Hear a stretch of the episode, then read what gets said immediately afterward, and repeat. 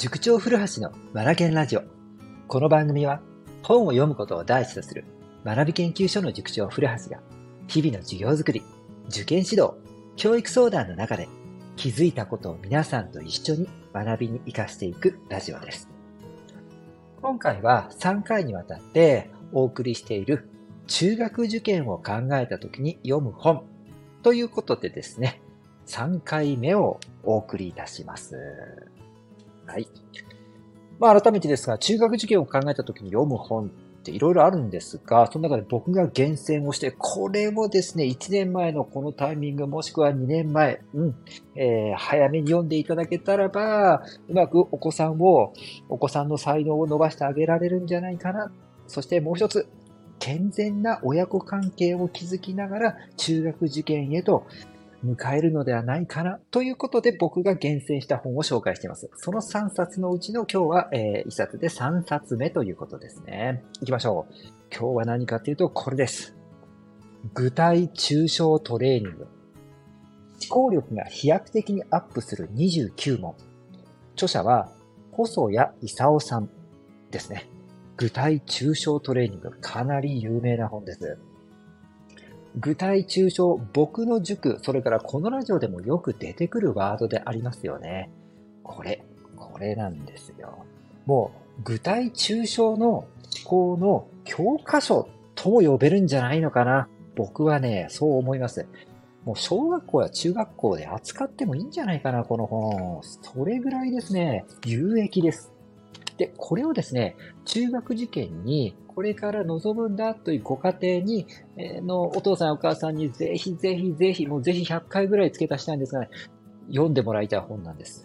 でなぜかというとですね、これ読むと、ズバリ頭が良くなります。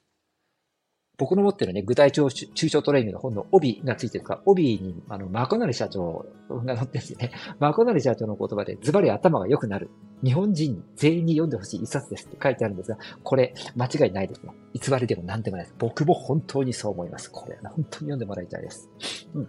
じゃあもうちょっと具体的に中学受験用に噛み砕いて説明しますね。僕がなんでこの本を薦めるかっていうとですね、うんとですね、アナロジー、アナロジー問題。うん、よく言いますよね。具体と抽象を行き来させる問題のことをアナロジー問題って言うんですが、中学入試考えたときに、付属ってほぼほぼアナロジー問題なんですよ。国語も算数も。まあ、超基礎的な問題は除いてね、ほぼほぼアナロジー問題で出来上がっているのが付属の入試問題です。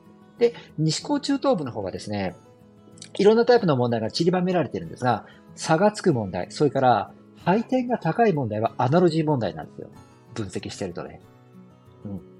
つまり、受験で合格をするためには、このアナロジー問題をできるようにしなければならないっていうことになるんですよね。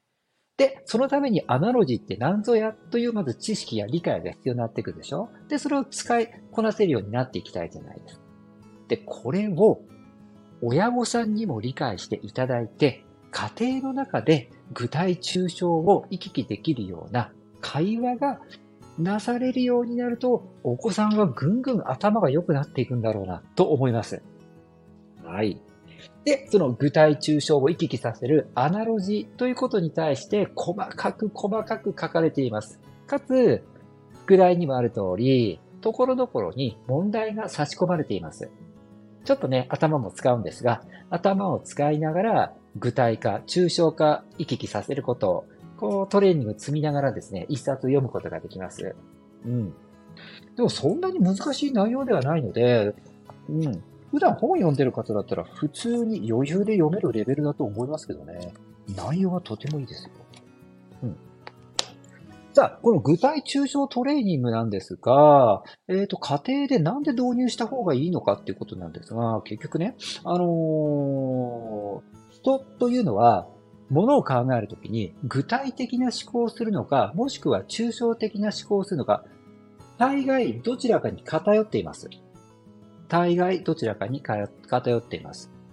で、僕のブログなんかでも書いてきたような気がするんですが、小学生の男子で算数得意な子、それから、うんと、小学生の女の子で、算数は本当できないんだけども、ここはものすごくセンスがいい子ってやっぱりいるんですよね。これ思考全然違うんですよ。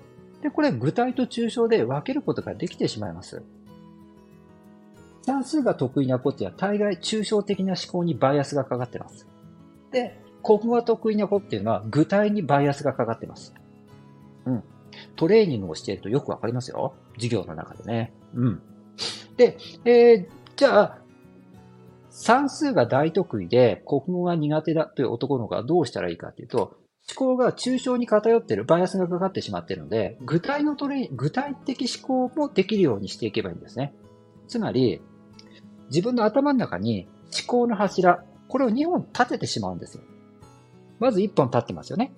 抽象的思考の柱。で、もう1本、具体的思考を思考の柱を立ててしまえば、2本柱になるじゃないですか。これが理想の形だと思ってください。だから、算数得意で国語が苦手な男の子という子がもしいるならば、この子は具体的思考をトレーニング積んでいくと日本柱が立つんですよ。で、逆に、国語が大得意なんだけど算数嫌いだ、苦手だって女の子がもしいたとしたならば、この子は日本柱のうちもう具体の、具体の柱は立ってるんですよね。で、抽象の柱を立ててあげることで完全体になるわけなんですよ。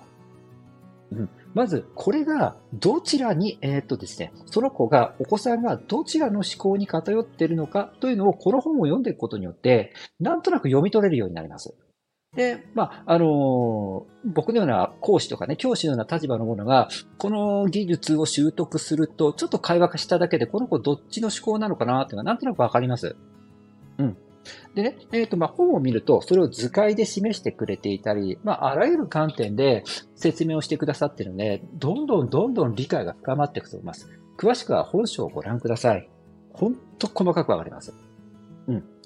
で、えっ、ー、と、日本柱を立てられるようにする。そしてこの日本柱をこう行き来できるように、抽象と具体、行き来できるようになると最高だね、ということなんですよ。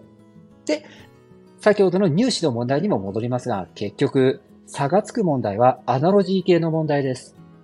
具体と抽象を行き来させて解かせる問題です。ここ、配点が高いんですよ。なので、この思考を普段の会話、家庭の中の会話でできるようになっていくと、勉強から別にトレーニングしなくてもいいのかな。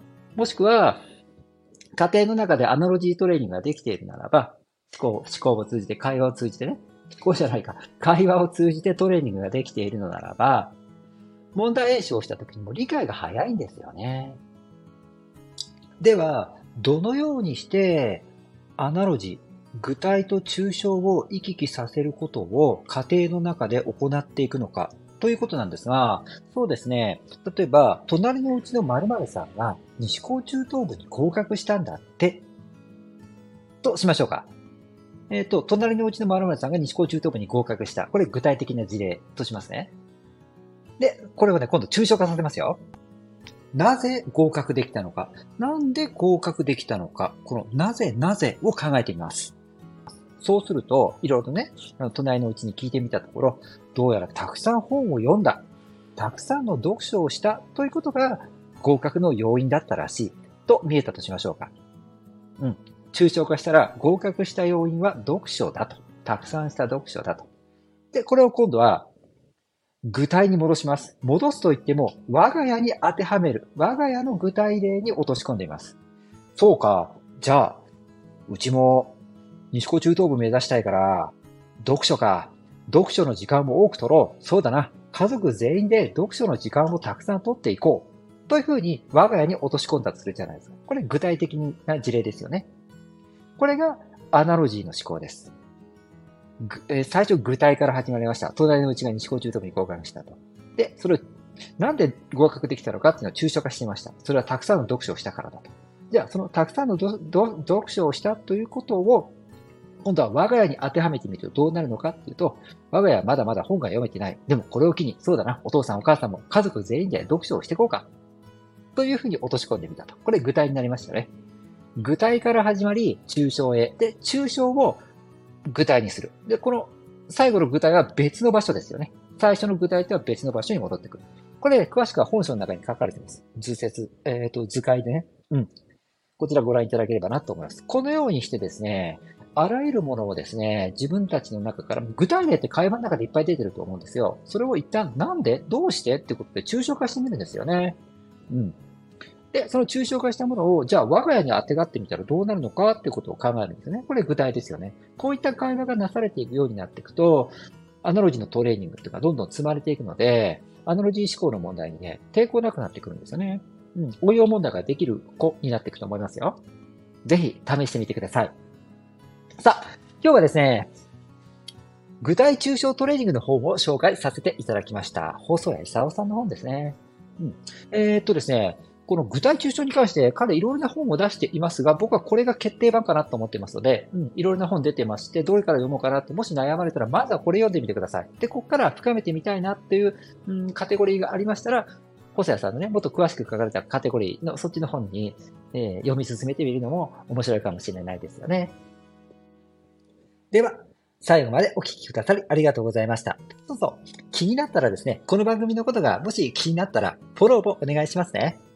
それでは、Read More, Learn More, Change the Group 素敵な一冊を。